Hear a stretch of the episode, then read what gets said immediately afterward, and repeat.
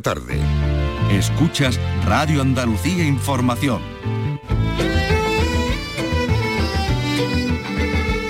Andalucía es cultura. Con Antonio Catón. Radio Andalucía Información. Buenas tardes. Venimos con libros de muy diverso tipo. Por un lado nos visita Senia García, la escritora sevillana Premio Fernando Quiñones, que por cierto recogía hace unos días en Cádiz, premio por su novela Kudriavka, perra de pelo rizado. Cuenta la historia en primera persona de Pepa, una mujer a quien la policía avisa de que su exmarido ha fallecido de un infarto al mismo tiempo en que se producía un incendio. Es una historia de amor, de heridas abiertas y sangrantes a pesar del tiempo, de duelo y de aquello que decimos cuando callamos, pero como vamos a descubrir, tanto más importante es en esta novela lo que nos cuenta la autora como cómo nos lo cuenta. Otra publicación de muy diferente tipo es la que presentaba esta semana en Sevilla el experto en liderazgo Euprepio Padula, a quien vemos muy a menudo en nuestra televisión como tertuliano, como comentarista. Eh, se trata de Don de Gentes, un, un libro que es una reflexión sobre eso que no sabemos definir muy bien. El don de gentes que tiene algo de seducción, de sabiduría, de encanto, de belleza y que dice Euprepio se puede entrenar y se puede desarrollar con técnicas concretas, algunas de las cuales nos ha desvelado en la conversación que mantuvimos con él.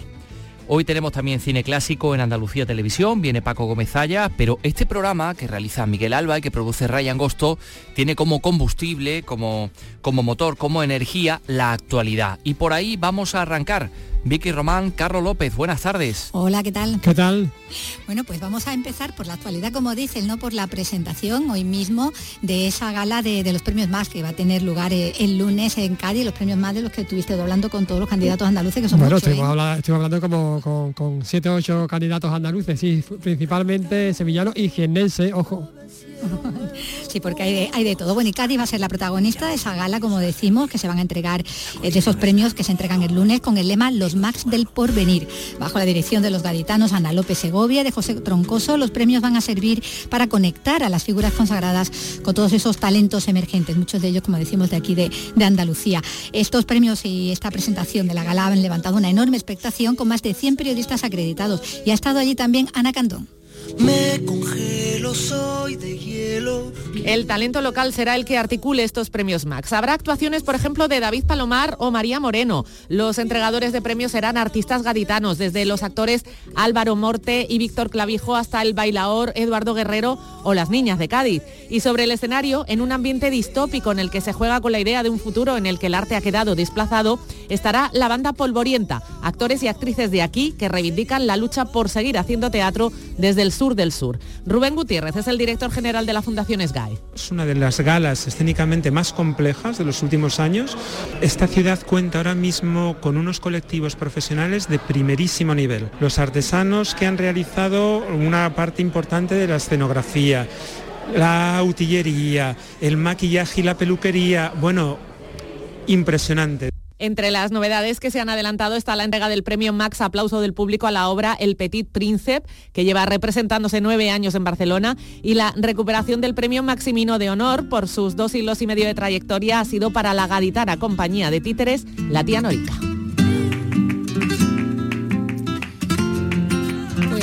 Ser el lunes, como decimos, en el Teatro Falla en Cádiz y lo que comienza esta misma noche es el sexto encuentro de flamencos y mestizos en Úbeda, en Jaén. Un encuentro que las próximas tres semanas va a contar con la participación de los más destacados músicos de flamenco que han hecho mestizaje o no con otros estilos de música. Este fin de semana es uno de los platos fuertes de este festival porque contarán con la actuación nada menos que de la cantadora Carmen Linares. Nos da los detalles Pilar Mariscal. Úbeda se llenará de artistas flamencos en mestizaje con otros estilos musicales desde hoy hasta el 7 de mayo. El encuentro Flamencos y Mestizos 2023 en su sexta edición abre esta noche en la Alfarería Tito, una cita que dirige el ubetense músico y productor Paco Ortega. Es un paraguas que aúna flamenco de clásico, tradicional, con flamenco que está eh, de alguna forma mezclado o, o que, que, ha, que, ha, gozado del mestizaje con otras culturas y otras músicas. Carmen Linares, Farruquito, Jorge Pardo, Raimundo Amador, entre otros, y otras actividades darán a Úbeda un aspecto muy flamenco y llenarán sus rincones en las próximas semanas. Andalucía es cultura. Radio Andalucía Información.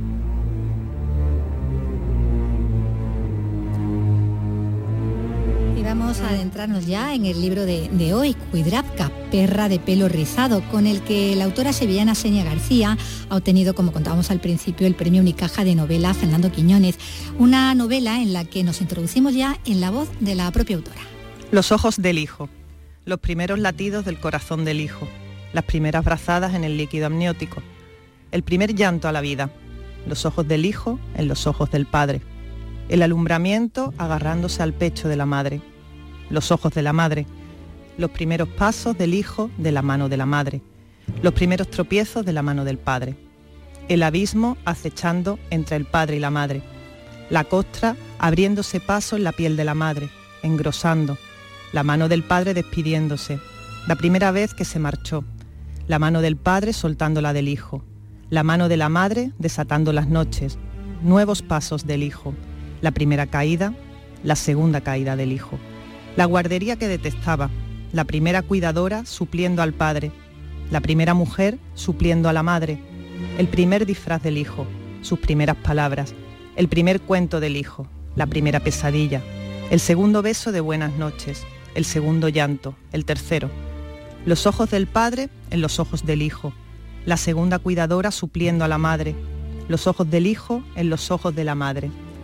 El primer beso de buenas noches en la distancia, en la soledad del reparto por quincenas, del régimen de visitas, el primer día de colegio, la mañana en que se agarró a la pierna de la madre suplicando no quedarse en el aula, no quedarse nunca, la noche en que se abrazó a la pierna del padre para que no lo dejara. No me dejes, no me dejes nunca, por favor. La tercera cuidadora supliendo al hijo, a la madre, al padre. Hola Senia, ¿qué tal? Muy bienvenida otra vez. Muy, muy buenas, gracias.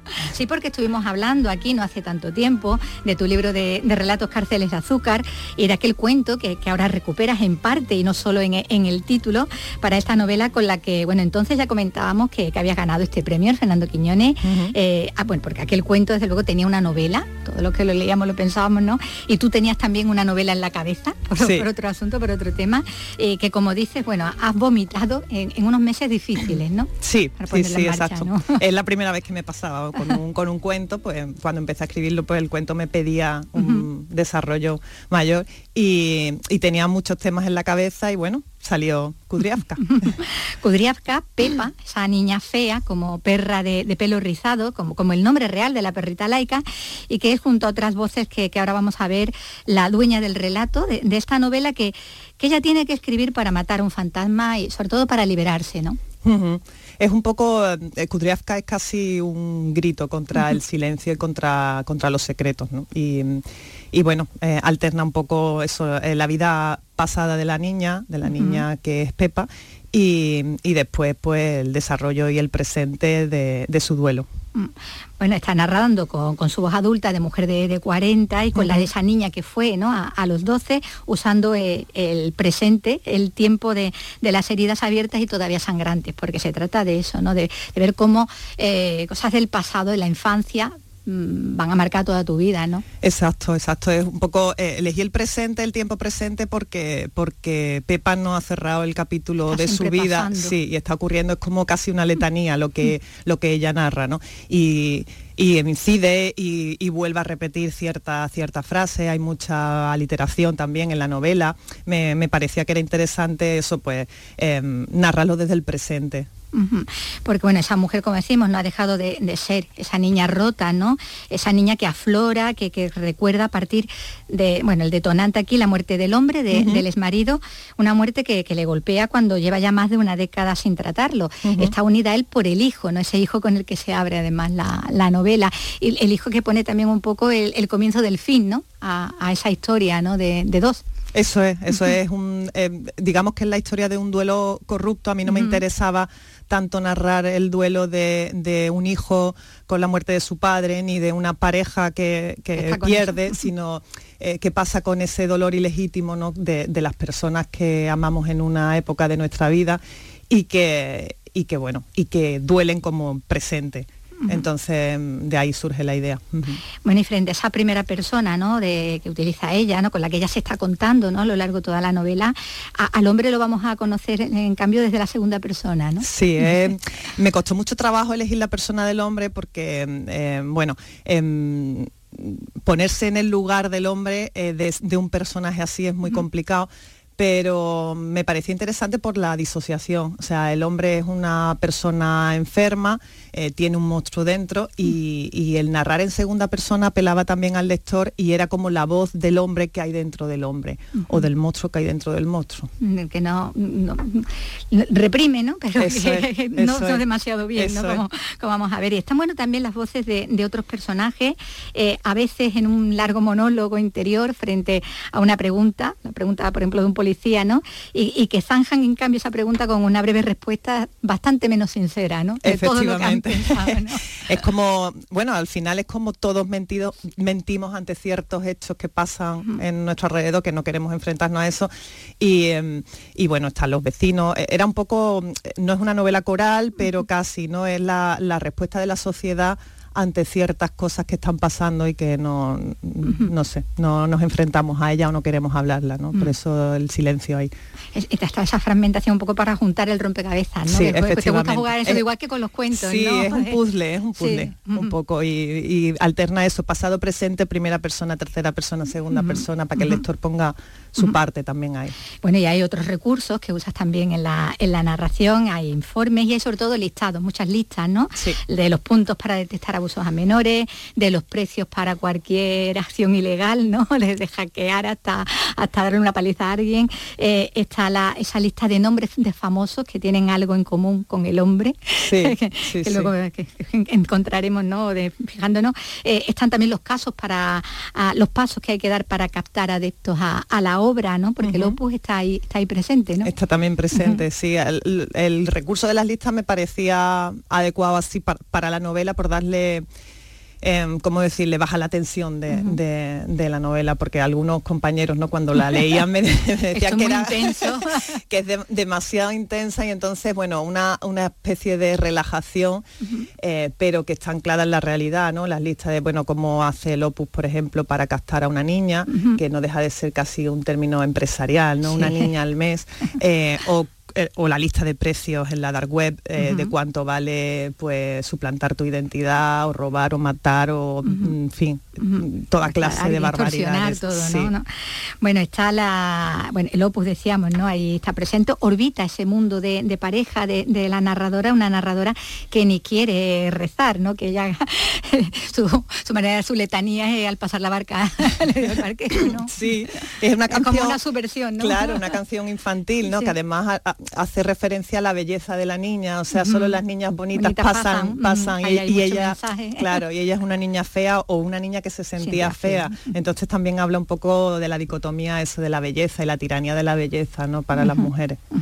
Bueno, eh, es la historia de Pepa, de Kudriapka, esa niña y mujer, ¿no? Al mismo tiempo, eh, también es la historia del hombre, es la del hijo, y también la de otra niña, toda, niña todavía esta, ¿no? Eh, en la que la narradora se va a ver reflejada, ¿no? Va a ser un poco como, como un espejo, ¿no? Efectivamente, es un, es un espejo y una ventana a la vez, ¿no? Es, eh, me pareció eso, eh, curioso, ¿no? Como, como Pepa repite patrones que ve en la niña y la niña lo repite de las que lo tenía Pepa, ¿no? Un poco eso, la automutilación casi o la autolesión de la niña, ¿no? Ante, ante el dolor que está... Las postillas. Claro, las postillas y, la, y, la, y Pepa, sin embargo, no tiene, no se arranca las postillas, pero tiene una costra que ha ido construyendo. eso es que... la queda como una... Eso es, como... Es, piel. Eso es, es metafórico, pero bueno, yo creo que muchas de nosotras creo que lo hemos pasado, ¿no? Es decir, bueno, te lo echas encima todo lo que transcurre en tu vida, todas las desgracias o lo que tienes que tragar a lo largo de la vida y se materializa en esa costra. Bueno, y está ese hijo huérfano preadolescente de ese hombre, ¿no? Eh, ese hombre que, era un río, que ya veremos, un río desbordado, ¿no? Sí. Del que, bueno, todos desconocían, tanto él como, como la madre, porque a veces, bueno, mm, sobre eso también va el libro, ¿no? No conocemos quién tenemos al lado y, ella además eh, eh, ha pasado años sin verlo, ¿no? Donde ha habido también una, distancia. También ha hecho perder un poco perspectiva, pero si empieza a, pensar en detalles, ¿no? Sí, es una construcción de, nuestra memoria o de la memoria de, Pepa a, partir de, una muerte y cómo se construye esa narrativa, ¿no? Cómo intenta darle sentido a lo que ella recuerda que vivió con el hombre eh, a partir de lo que está descubriendo.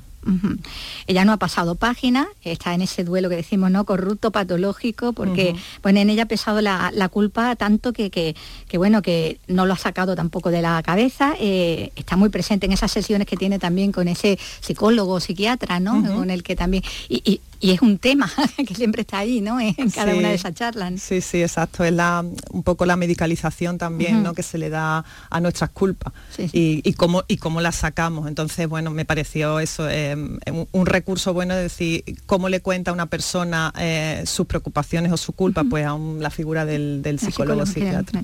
Bueno, no puede, ella dice, ¿no? No puede ser normal porque hubo algo que la hizo diferente y que todos consintieron, que es la, idea también aquí de, ese silencio, ¿no? Ese, esa ocultación, ese no querer eh, no, querer, saber o si se sabe no querer contarlo. ¿no? Sí, sí, aquí eh, la, idea fundamental de la, novela partió a base de las estadísticas. ¿no? Yo leí eso, que uno de cada cinco niños menores de 17 años eran abusados.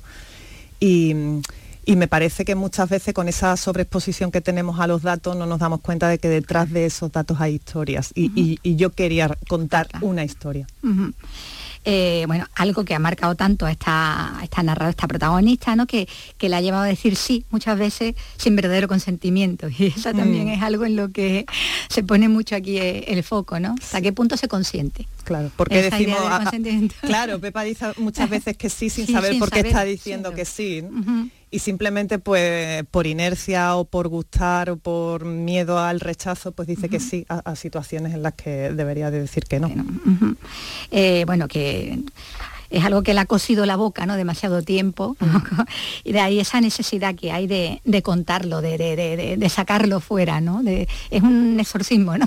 sí, sí, la escritura como, como exorcismo, efectivamente, como un ejercicio de, sacar fuera y de, darle a luz a, lo que, a los secretos ¿no? que todos guardamos. Mm, tiene entonces mucho de, thriller también psicológico, ¿no? Porque bueno, ahí el lector va a ir reconstruyendo también, construyendo la, personalidad del ausente, ¿no? del gran ausente de, la historia y, que nos habla bueno, sobre, la, sobre la culpa, sobre la vergüenza esa otra culpabilidad silenciosa, ¿no? No, no la que siente la persona, sino la que, la que hay alrededor, ¿no? Sí, la, culpa casi como un mecanismo de control, ¿no? De, bueno, eh, tú te tienes que sentir culpable, ¿no? Eh, y es lo que le dicen un poco a la protagonista, porque has hecho cosas que no corresponden a la norma social, te sientes culpable y así te obligo al silencio, a que te calles. Y es una revelación de la protagonista ante esa imposición. Bueno, y todo mm, se desarrolla en Sevilla, en tu ciudad, entre Sevilla, el Aljarafe, son los paisajes, el río. no había que llevarse de otro sitio, ¿no? Aunque tenga ese nombre tan ruso, ¿no? Pero bueno, ya es Pepa. El, nombre sí, el nombre es complicado de pronunciar. Kudriavka y perra de pelo rizado sí, sí. es casi un trabalengua, sí. Bueno, pues es la, es la novela eh, que tiene, bueno, esa, esa base de, ha, hecho mención, ¿no? A eso a esas noticias, esas estadísticas ¿no? que están ahí en, la vida real. Eh, está ese está engarzada ¿no? con ese cuento ¿no? que nos llevaba a esa historia de esa niña, con esa amiga Valentina también aparece por aquí, ¿no? ese vecino, ¿no? Pedro, tanto en los cuentos que estaban en, cárceles de azúcar. Y bueno, engarzar todo esto y, que sea una novela y no ha sido una tarea fácil, no ha tenido que ser, ¿no? Porque em, estaba esa historia por un lado, la que le decías antes, ¿no? La que te traen las noticias, pero luego estaba el cuento, esa atmósfera, ese, que se masca también, ¿no? Sí, y, que todo eso... Todo muy inquietante. claro, claro, que todo eso quede... Sí, sí, lo, escribí en, muy poco tiempo, el proceso de documentación sí que fue más largo porque ya me empecé a meter en, bueno, pues hablar con psicólogos, jueces, eh, navegué desgraciadamente por la dark web. Eh, También. Sí, sí, sí. Aquí. Y, y, bueno, el, el proceso de escritura fue casi eso, vomitarlo pero la documentación fue, fue más larga. Luego hubo también ánimo ahí de amigos que, que sabían, que confiaban ¿no? en lo que estaba tú ahí preparando, ¿no? con bonillas a la mesa, ¿no? La verdad es que tengo padrinos magníficos. Eh, la escribí en un taller con, Juan Bonilla y bueno, los tenía un poco locos a todos los compañeros porque yo tenía la historia muy clara en la cabeza, pero la, escribía absolutamente desordenada. Entonces, claro, cuando... que poner todo eso, claro. Sí, era, era como un puzzle, pero a mí me interesaba esa idea de desorden, porque los recuerdos no vienen ordenados nunca, o sea, es un reflejo fiel de, cómo funcionamos, ¿no? Eh. Ante los recuerdos y la memoria. Ese era el reto, ¿no? El que todo, y pues, ya salió estupendamente, premio, premio Unicaja de, de novela, Fernando Quiñones, eh, que casi se lleva otro premio, cosa que no pueden salir las cosas de las bases, pero que bueno, que eh, como decimos, ha resultado en esto, ¿no? En esta, en esta novela que tenemos ahora en nuestras manos y por la que deseamos, bueno, pues toda la suerte del mundo que vaya muy bien. Muchísimas gracias. Eh, y nada, y nos vemos en la siguiente. Muchas gracias, un placer. Andalucía atesora un patrimonio que no puedes perderte. Su arquitectura, pintura, escultura, sus restos arqueológicos, el legado histórico. Su valor científico, los enclaves menos conocidos, su naturaleza y sus paisajes, nuestra literatura. Queremos que lo descubras todo y que lo disfrutes. Patrimonio andaluz, los domingos, desde las 10 de la noche, con Pepe Arenzana. Radio Andalucía Información.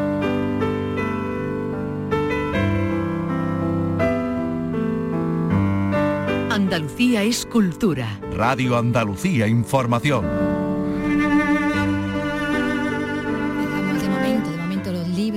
Hablamos de artes plásticas, 40 artistas internacionales exponen hasta el 31 de marzo en el Centro de Creación Contemporánea de Andalucía, S3A en Córdoba, dentro de la muestra Remedios, donde podría crecer una nueva tierra, que organiza la Junta y TVA21 Thyssen-Bornemisza. Aportan perspectivas amazónicas, nativas americanas, africanas, del Pacífico y de tribus europeas para crear espacios de sanación social. Pero nos lo va a explicar Mar Vallecillo. Los artistas de esta muestra, comisariada por Daniela Ziman, reivindican con sus obras la capacidad de mediación que tiene el arte para contribuir a la reparación de heridas históricas que el colonialismo ha perpetuado. Según ha manifestado el consejero de Turismo, Cultura y Deporte durante la inauguración, hay que tener en cuenta elementos como la intuición y la orientación para entender lo que esta muestra encierra.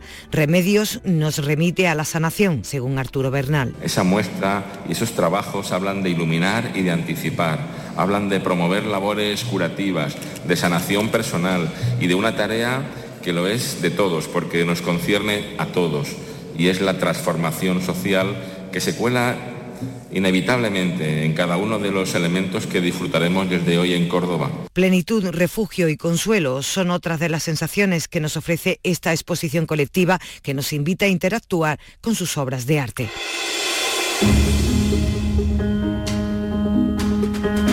Y Almería descubre el significado del color en el mundo en otra exposición. Está organizada por La Caixa, que recopila 42 fotografías de National Geographic y que nos invita a conocer las tradiciones y las sensaciones.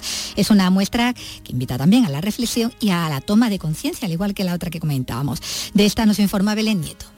La Fundación La Caixa, junto con el Ayuntamiento de Almería, acaba de inaugurar una exposición de fotografías en la Rambla de la capital. Se trata de 42 instantáneas de fotógrafos de National Geographic. A través de prestigiosos fotógrafos conoceremos las connotaciones de los colores de las culturas eh, de todo el mundo a partir de una amplia gama de amarillos, naranjas. Alexandra Laudo es comisaria de la exposición. Nos invita también a ser conscientes de las emociones, de las sensaciones que cada color nos transmite, pero también a reflexionar sobre cómo aquellos colores, eh, aquellos significados simbólicos que asociamos a los colores no son los mismos para todas las culturas. El rojo en nuestra cultura representa la fuerza, la pasión. En África, por ejemplo, el duelo y en Japón la pureza. Esta exposición forma parte del programa Arte en la calle con el cual la Caixa quiere hacer de Almería un museo a cielo abierto. La exposición Colores del Mundo viajaremos desde Papúa hasta la India, pasando por Islandia, Chile o Estados Unidos. Una exposición que invita a la reflexión y toma de conciencia.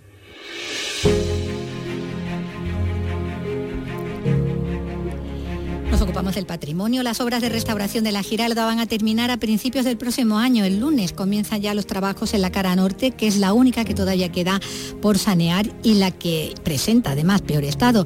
El presupuesto supera los 800.000 euros que van a ser asumidos íntegramente por el Cabildo gracias a, a bueno, que los visitamos, a las visitas culturales, como nos cuenta Pilar González. La inversión es la más elevada que las del resto de las fachadas porque esta se encuentra en peor estado de conservación y porque la intervención aplicará todos los conocimientos adquiridos en las tres actuaciones anteriores. Los trabajos se prolongarán entre 10 y 11 meses. Se va a aprovechar también para revisar todo el sistema de sujeción de las campanas, ya que podrían estar sufriendo un proceso de oxidación. Lo ha explicado el canónigo delegado de Patrimonio del Cabildo Francisco Ortiz había hay algún tipo de dificultades y bueno, pues queremos por, seguridad, eh, sin lugar a dudas vamos a aprovechar, en este caso la fachada norte, ¿eh? y también pues queremos consolidar lo que es el campanario de las Giraldas, por lo menos lo que da a esta zona, lo que es la fachada norte. Estos trabajos comenzaron en verano de 2017 y la limpieza de esta última cara estaba prevista para el verano de 2020, pero la pandemia lo impidió y se hace ahora. Esta intervención no será la última en la Giralda, puesto que el Cabildo, dentro de su programa de mantenimiento preventivo, tiene también previsto actuar dentro, en el interior del monumento y también en su remate renacentista y en el giraldillo. Música de órgano porque esta tarde continúa el tercer ciclo internacional de órgano de la diócesis de Asidonia Jerez. En esta ocasión el concierto se va a desarrollar en la localidad de Bornos y en un órgano construido en el año 1782. Marga Negrín. El recital tendrá lugar en la iglesia de Santo Domingo de Guzmán. En este templo del siglo XV de estilo barroco, tras el coro cerrado con unas sencillas rejas, se encuentra el órgano de la parroquia, construido por el maestro José Antonio Morón en el siglo XVIII debido al deterioro del anterior. Se trata de una pieza de gran valor musical e histórico que será tocada por el organista estadounidense Sean Maswell. El organizador de este ciclo es el organista de la Catedral de Jerez, Ángel Hortas es de origen estadounidense afincado en Austria, con un amplísimo currículum y que tocará un variado programa compuesto de obras inglesas, españolas, anónimas, también de los Países Bajos, y sin duda hará las delicias del público. El concierto comenzará a las 8 de la tarde con entrada libre y gratuita. Andalucía es cultura. Radio Andalucía Información.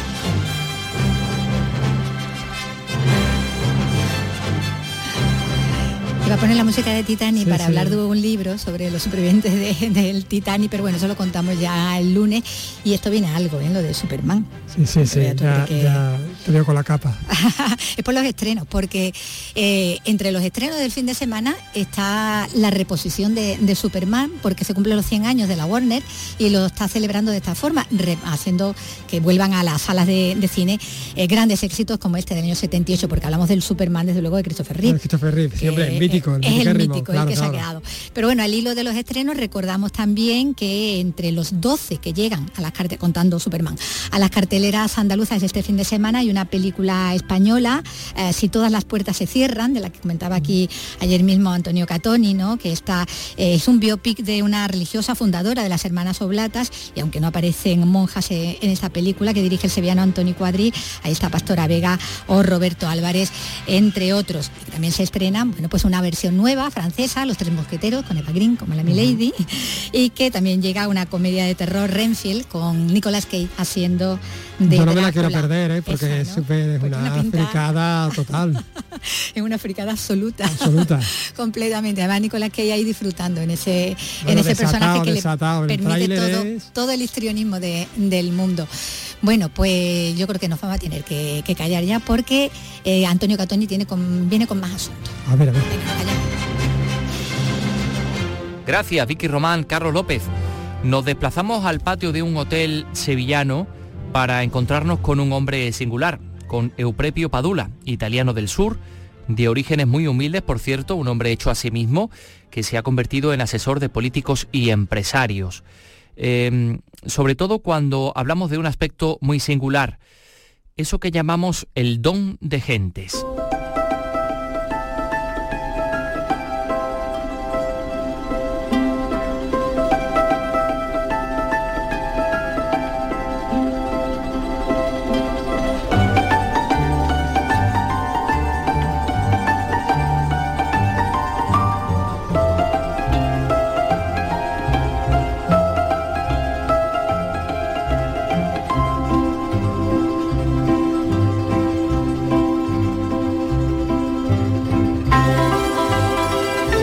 Estamos con el experto de liderazgo Euprepio Padula, que, que, bueno, que lleva trabajando durante más de 20 años entrenando a líderes políticos y empresariales y que nos trae un libro.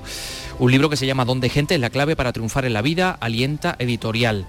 Euprepio, ¿qué tal? Muy buenas tardes. Pues buenas tardes. Gracias a, a, toda esta experiencia has podido constatar que sí existen personas tocadas por ese don, por eso del don de gente, que son fácilmente reconocibles, que dejan huella, pero ¿cómo definirías el don de gente? ¿En qué se diferencia, por ejemplo, pues yo qué sé, de la, de la persuasión o de la seducción? Pues el don de gente en realidad más que un don es una especie de mix de receta maravillosa que se consigue con empatía, simpatía y también por supuesto también con carisma. Es decir, es, es más que la persuasión, es más que el carisma, es esta eh, capacidad que tienen algunos de caer bien a todo el mundo, de ser distinguidos en todos los espacios y además de eh, caer bien, de caer bien constantemente. Eh, yo digo siempre que es una de las claves, más que para tener éxito, para que realmente la gente que lo tiene acelere la capacidad que tiene de conseguir sus mesas, eh, en su meta la vida, siendo las que sean, porque no tiene por qué ser solo de políticos, directivos, eh, la gente normal, la gente de a pie, la gente de la calle, todo el mundo teniendo donde gente, hombre, consigue sacarle partido para lo que quiere conseguir en la vida. Ah, bueno, luego hablaremos de eso exactamente, que es el que es el éxito. Eh, su, su, paisano Federico Fellini se definía a sí mismo con una palabra que creo que es del dialecto romano, freñacharo, que significa como embaucador, como mentiroso, sí. ¿no? ¿El don de gente sirve también para venderle la moto a los votantes o a, o a los que uno tiene al lado? Bueno, eh, tú sabes que yo prefiero siempre entrenar a la gente a usar bien sus fortalezas, todas las fortalezas en realidad, todos nuestros puntos fuertes podemos utilizarlo para hacer el bien y para hacer el mal para inspirar o para manipular.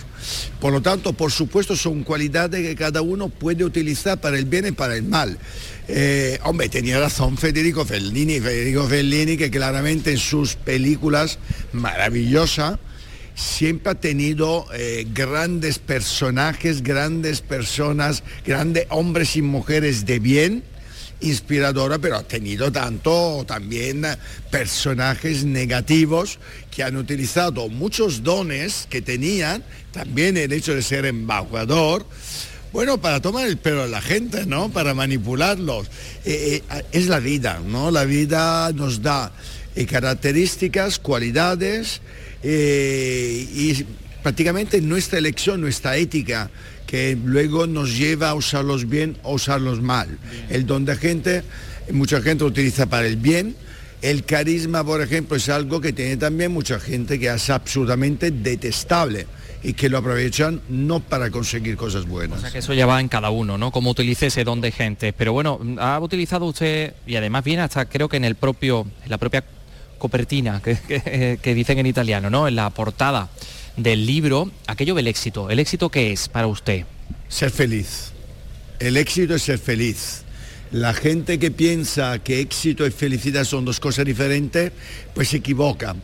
Porque para mí estamos en un sistema, en una sociedad que nos ha enseñado, que no se enseña desde niño, a veces desde nuestras familias y luego, por supuesto, desde el sistema educativo, que el éxito es el dinero, que el éxito es la fama, que el éxito es el poder. Para mí, ni una cosa ni la otra. El éxito es conseguir ser felices en la vida. Algunos son felices con poquísimo. Yo digo siempre que mi madre, siendo una mujer analfabeta, que con 10 años fue dada en acogida, que tuvo que buscarse la vida, y además viniendo de una familia muy pobre, eh, he sido siempre la persona que he visto más feliz. ¿Ha sido una persona exitosa? Por supuesto, para mí ella ha sido una persona exitosa. Por lo tanto, felicidad y éxito son lo mismo y cada uno de nosotros tiene que buscarlo en eso, en lo que nos hace felices. Eh, acaba de usted de hablar de, de su madre, eh, me estoy acordando del... Gracias del discurso de, de agradecimiento de, Saramago cuando recibe el premio Nobel y empieza diciendo aquello de la persona más sabia que he conocido en mi vida no sabía leer ni escribir, ya se refería a su abuelo, ¿no? Aunque creo que eso del don de gente tampoco encuadra mucho con la sabiduría o con lo que entendemos por sabiduría. Bueno, eh, sí y no. Eh, no es lo mismo, por supuesto, pero también es verdad eh, que cultivar el don de gente sí que de sabios. Porque tú decías al principio de la entrevista que es un don que algunos tienen. Hombre, es un don que algunos tienen y otros cultivan y entrenan. Yo de hecho entreno a políticos, directivos, empresarios a tener don de gente cuando no lo tiene. Yo he trabajado con muchos políticos que no tenían en absoluto don de gente y gracias a conseguir don de gente han conseguido llegar al éxito. Eh, hombre, la realidad que eh, la sabiduría es justamente saber cuando, por ejemplo, no eres una persona naturalmente simpática o carismática, saber que eso te va a permitir llegar a la gente de forma más fácil. Y, por ejemplo, por un político que se debe, debería dedicar al servicio al ciudadano, al servicio público, eh, si no consigue tener donde gente, jamás lo va a conseguir. Hombre, hay políticos que han llegado a triunfar políticamente sin tener este don, pero qué duda cabe que llegando a la gente, bajando a la calle, bajando a hablar con la gente, tocando a la gente, hombre, yo personalmente creo que consiguen mucho más que estando en su pedestal, eh, lejanos de lo que es prácticamente el aliento y el respiro y también la sonrisa de la gente, ¿no?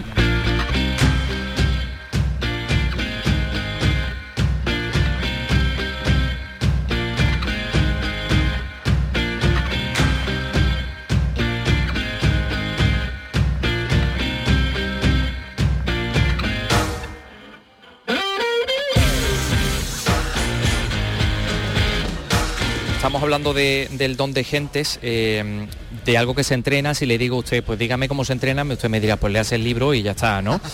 Pero por lo menos denos una pista, ¿no? ¿Cómo podemos empezar a entrenar eso del don de gentes? Bueno, para empezar sonriendo cuando te levantas por la mañana. Eh, sonriendo cuando encuentras a alguien en la calle, sonriendo cuando vas al supermercado, al cajero en la cajera, sonriendo cuando vas a alguien que te está atendiendo en un banco y que después de ocho horas está hasta el moño de los clientes que van a quejarse de lo que sea. Eh, decir, la sonrisa es la primera cosa que hay que hacer. Eh, tú me dirás, bueno, pero a veces estamos enfadados y demás, pues da igual. La sonrisa no cuesta nada. Es mucho más fácil, incluso estando triste y estando enfadado, abrir la boca y sonreír que no hacerlo estando con una cara de sieso. Eh, siempre ayuda mirar a la gente con una sonrisa, incluso cuando la gente está enfadada eso, es, un buen comienzo. Euprepio significa, creo, de buena presencia, de bella forma. Es usted un señor muy, muy elegante. Eh, ¿Qué tanto por ciento supone en el don de gente esa buena presencia, esa belleza personal, física? Hay gente que no tiene ni buena presencia, ni que son guapos, ni que se visten bien, que tiene un don de gente espectacular. Bueno, yo diría que, que la, la buena presencia, la estética, el vestirse bien, eh, hace parte de un mix que, hay gente que tiene, gente que no. Yo personalmente creo que no es imprescindible. ¿Que ayuda? Sí, por supuesto. Por supuesto que ayuda. Y yo creo que tener un aspecto aseado, aseado, eh, es una cuestión también de respeto a los demás, ¿no? Eh, por lo tanto, hombre, por supuesto ayuda. Decir que la imagen no es importante es una estupidez. Claro que es importante porque la gente es la primera cosa que ve. Por lo tanto, mucha gente se hace una primera impresión de cómo viste, de cómo eres. Eh, por lo tanto, hay que cuidarlo, pues sí. Bien, bien. Eh, pero no sé si usted habrá tenido que recomendar a su, alguno de sus pupilos, váyase usted al gimnasio o, vaya usted como Julia Robert a, hacer compras, ¿no? Para, vestirse de forma... Eso también entra dentro un poco de su asesoría. No solo que he tenido que decirle a mucha gente que se vaya al gimnasio, a otros he tenido que decirle que se vayan al peluquero o al barbero, a otros los he llevado de compra porque no tenían ni idea de comprarse una corbata que le encajara con el traje. A muchos he tenido que llevarlo de compras de cosas básicas, por supuesto. Hombre, claro que sí. Claro que sí. Eh, no le voy a preguntar por las personas que han pasado por, su, por sus manos, ¿no? Bueno, ya sabemos una, el presidente de la Junta de Andalucía, que estuvo en la presentación de su libro este pasado martes, ¿no? Que creo que habló muy bien de, en fin, de su experiencia. Fue bastante emocionante, la verdad, porque fíjate que los políticos y algunos directivos, pero especialmente los políticos, siempre le cuesta, ¿no? Eh, decir que han tenido eh, la ayuda de alguien en momentos determinados de su vida, profesional y personal. Por lo tanto, se agradece especialmente las palabras de cariño con el cual ayer el presidente de la Junta de Andalucía, Juan Moreno Bonilla, habló de nuestra relación profesional y, y me parece maravilloso lo que dijo ayer, por supuesto, y es un orgullo porque claro, luego ver a una persona con la que tú has trabajado, que has entrenado, que llega a conseguir un éxito tan extraordinario, pues que quiere que te diga, es un granito de arena que uno ha dado en este éxito y que por supuesto a mí me llena de orgullo, faltaría más. Bueno, pues nada, eso también es un éxito para, usted. Eh, eh, bueno, estamos hablando del, don de gentes, como dice, de, de, Juanma Moreno, de Juanma Moreno Bonilla, pero hay otras personas que han pasado por este tipo de, digamos, de escuela, ¿no? Eh, Barack Obama, del que usted ha hablado en más de una ocasión. ¿Cómo detecta usted a una persona mm, que ha recibido esta, digamos, esta formación? Como experto, digamos que a lo mejor ve alguna declaración y dice, este señor ha pasado por alguien, por un coach como yo, ¿no? Bueno, fíjate que yo te diría que todos los grandes directivos políticos, pero también gente que no es ni directiva ni política, eh, deberían en algún momento de su vida eh, tener algún tipo de relación con algún asesor. Eh, que no necesariamente tiene que ser profesional. Fíjate que a veces me preguntan, bueno, pero tu trabajo sirve para gente que está en ciertos niveles. No, en absoluto. Ya he dicho en muchas ocasiones que mi, mi coche ha sido mi madre. mi madre para mí, sí, incluso ahora que ya no está con nosotros, que falleció hace cinco años, para mí todas las enseñanzas de mi madre, todo lo que me ha dicho mi madre a lo largo de mi vida, desde muy niño, sigue siendo para mí una referencia. Ha sido mi asesor, mi coach, mi madre, por supuesto. A veces tenemos gente que eh, nos puede ayudar al lado, que puede ser un amigo, que puede ser un pariente, que pueden ser tus padres, que puede ser pues, cualquier persona encontramos la vida. En realidad la vida lo que tenemos que aprender es a escuchar, a escuchar y especialmente a que la gente nos diga eh, cosas que nos pueden ayudar a mejorar, ¿no? Por lo tanto, yo te diría, lo detecto sí, pero no lo detecto solo en grandes políticos, en grandes directivos, no, no, eh, porque yo que repito, tenemos que estar acostumbrados a escuchar ¿Hay algún tic que usted diga, Buf, este señor ha recibido esta formación? Eh, a veces no, porque hay eh, personajes con Barack Obama que uno lo ve y dice, pues ese señor es que ha nacido con una flor, ¿no? Con una flor de, éxito, eh, como, que bien habla, que bien se viste, que bien mira y demás. Hombre, eh, Barack Obama ha recibido decenas de horas de asesoramiento de directivo en todos los ámbitos, desde la imagen, desde la estética, la comunicación verbal, no verbal, a todo, ¿no? Eh, por lo tanto, sí hay una perfección, por ejemplo, en lo que es el lenguaje, una perfección en los discursos, por ejemplo, en cómo hablan, en su oratoria, que evidentemente para los que estamos acostumbrados a trabajar en este ámbito lo vemos. En la tele, por ejemplo, yo me doy cuenta de gente y, lo lamentable, fíjate, digo lamentable, que a veces ves gente que trabaja, por ejemplo, en los medios de comunicación, o en política que te das cuenta que no han tenido ningún asesoramiento o si lo han tenido lo han tenido malo.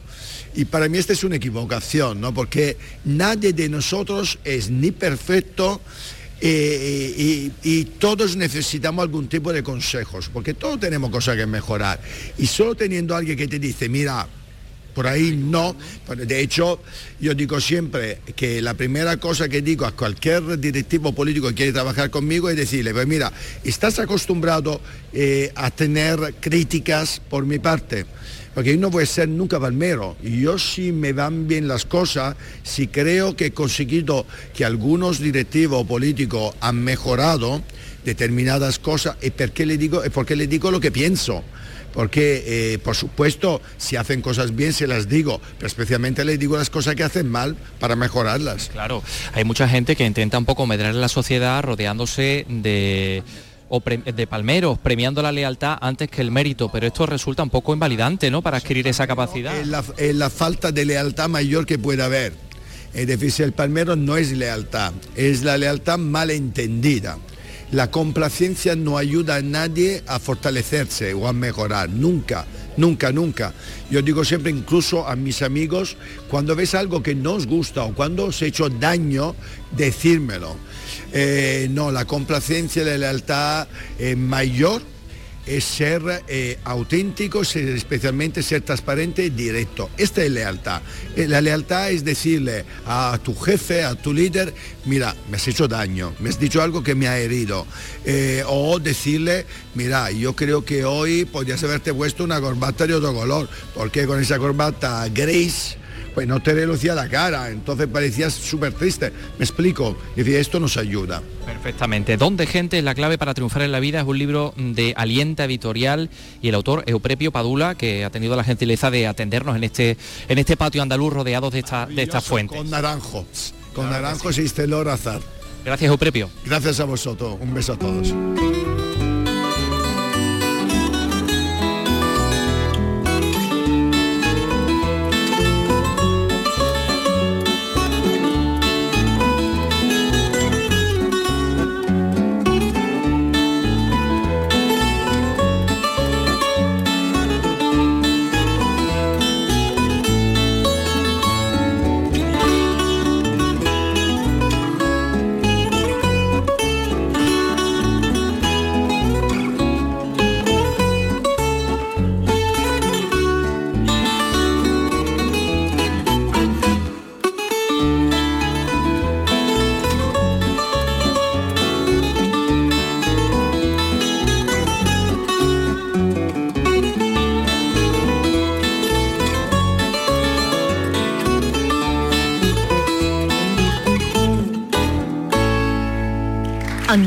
Es cultura con Antonio Catoni.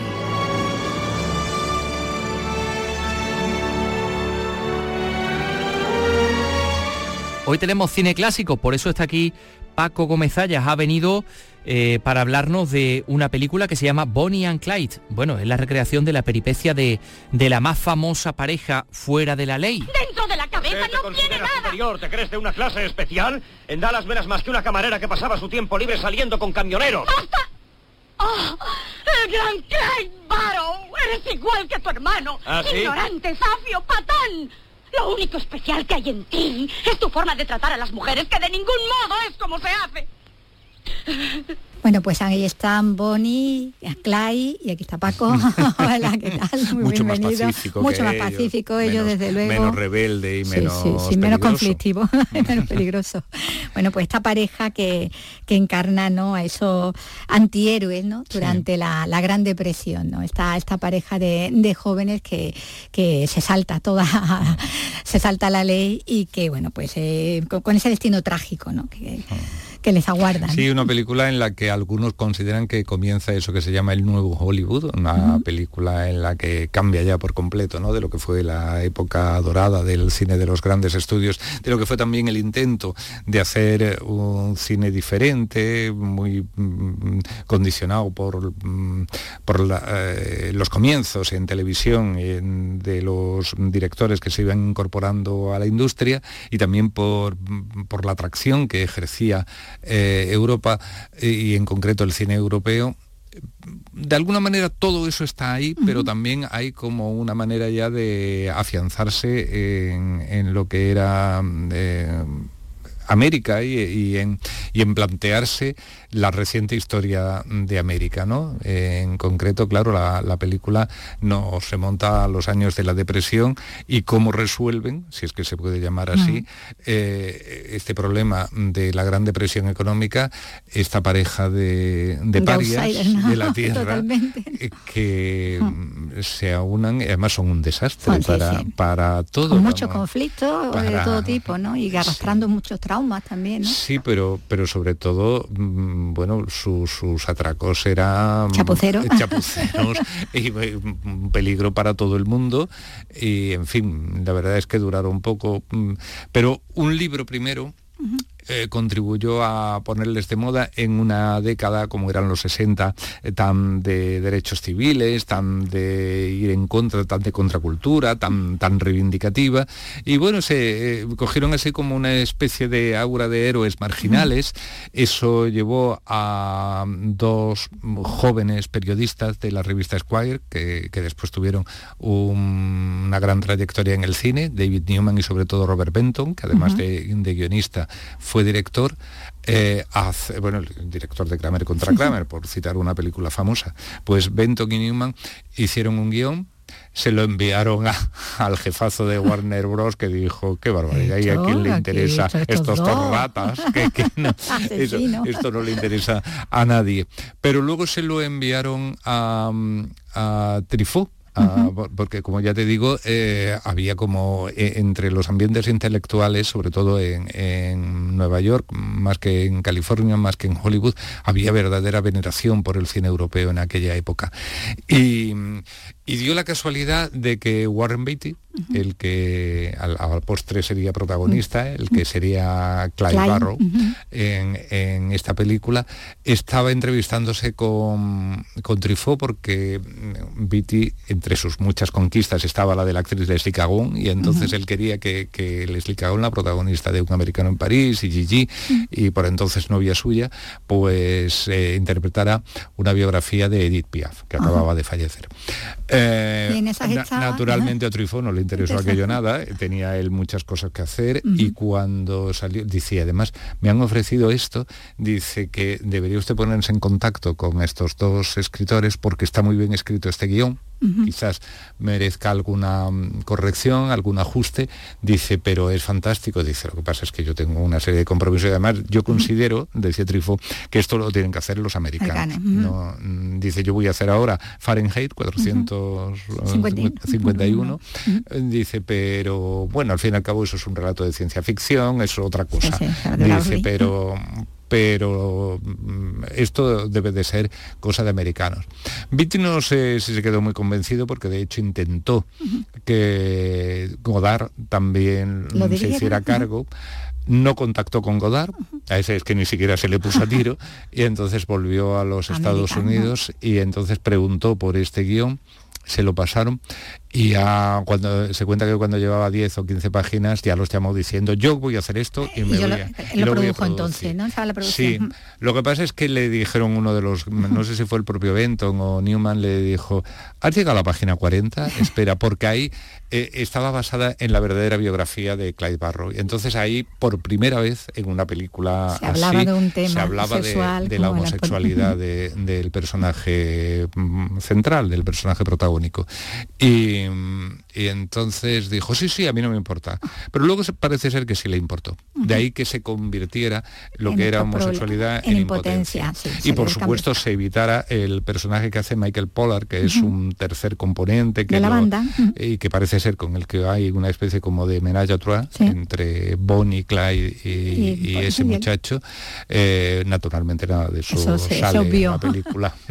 se obvió completamente. Bueno, pues está también Jim Hackman, ¿no? Otro miembro de la banda, está fantástico ahí. Sí, no sé si era la primera o, el primer papel en cine podía ser. Y desde luego fue su primera nominación al Oscar y bueno, estaba muy bien. Es que eh, cuando ya... Mm, entra Arthur Penn como, como posible director, como el que finalmente fue, eh, Penn eh, aporta muchos nombres del teatro porque Penn era un hombre de teatro más que de cine, había hecho un par de películas, pero entre ellas una con, con Warren Beatty, que se llamó aquí en España Acosado, pero fundamentalmente él conocía eso. Y entonces, después de, barajar a muchísimas actrices, eh, él mismo también... ¿Propone eh, Sí, fue una propuesta de Arthur Penn que la había visto en teatro y le había deslumbrado porque efectivamente la señora era para deslumbrar, porque yo creo que es una de las grandes actrices, bueno, aparte de que tenía un físico muy de la época. Y con aquella ropa además. Luego, luego ya eh, parece ser que tenía un carácter un poquito difícil, dejémoslo ahí, los compañeros de Almería seguramente podrán matizar bastante cuando vino aquí invitada a un festival, y aquello pues un poco más y pone de los nervios a todos los de Almería, pero bueno, eso ya es otra cosa. Pero espléndida, ¿no? En este, mm. en este personaje. No, pero como actriz, fantástica. sí, sí, bueno, sí. que además que eh, quedaron ahí, ¿no? Un poco como iconos también, ¿no? El, eh, eh, glamurosos dentro de que eran dos, dos marginales. Eh, la, la imagen, ¿no? Que hoy con Sí, muchas cosas. en el tema del cine, la verdad es que gustó mucho, ya eh, a la crítica, en los pases que se hicieron, sobre todo una crítica que ha pasado a la historia, por lo dura que era Pauline Kael, que en cambio fue una furibunda defensora de esta película desde el primer momento. En Estados Unidos es verdad que por así decirlo, fracasó en el primer intento. Pero en Eh, Europa, eh, pero en Europa fue, un bombazo. En Londres, tanto que, que la repusieron, vamos, que, que la reestrenaron en cuestión de unos meses y ahí sí ya empezó el gran éxito de la película, llegaron las nominaciones, hubo 10 nominaciones al Oscar.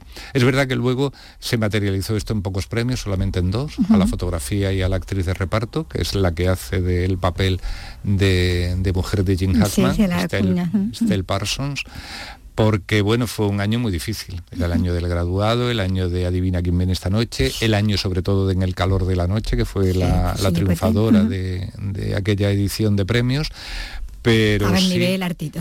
sí que fue. Y, y además, como Viti la había producido, pues la verdad es que fue un Un negocio- fortunón. un negocio redondo. Sí, porque además, fíjate tú, mm, eh, Jack Lee Warner estaba tan, eh, tan descontento con eso que aprovechó el hecho de, de tener que distribuir esta película para quitarse de en medio, vendió a Seven Arts la, pues la. Warner y entonces sí, él se, se va ya del negocio del cine. Eh, sin embargo, la película fue un negociazo, consiguió que la Warner remontara. A los pocos años la Warner recompró, o sea, volvió a ser ella dueña de, sus de sus producciones sin entrar para nada a la compañía canadiense y fue sobre todo una película esa que marcó una época. Mar- lo marcó en- en- para lo- la gente del cine desde el punto de vista artístico, industrial y lo marcó también desde el punto de la moda. Bueno, Sí, la- sí, las la boinas, ropa, las boinas que se ponía las ella, boinas esos aquellas, suéter la- de, de falda midi.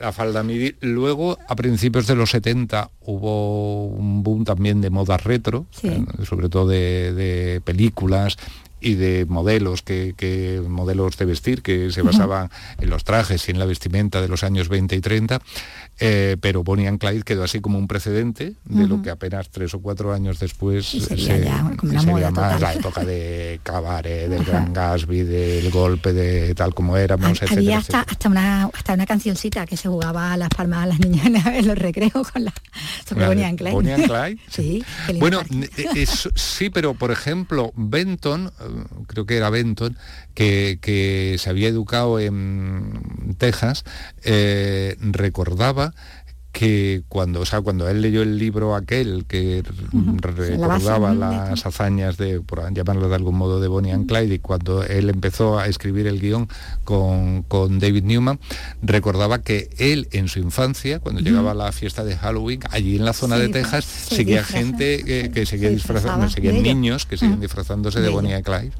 Sí, sí. Vamos, que, que, eh, caló en la cultura popular también. Bueno, pues es la película que podemos ver eh, esta noche. Ya hasta la semana que viene, Paco. Hasta la semana que viene.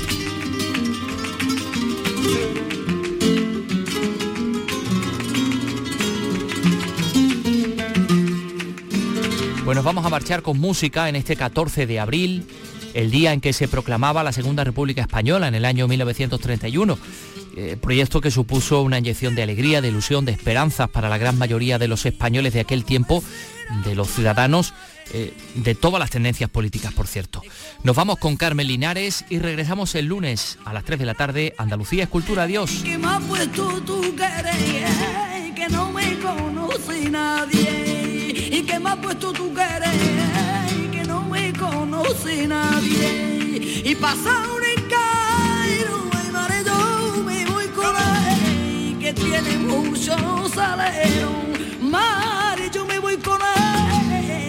que tiene mucho salero.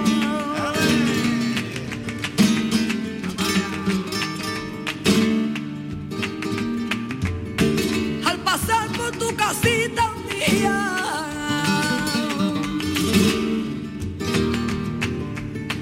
Al pasar por donde tú vivías, que me acordaba yo de aquí.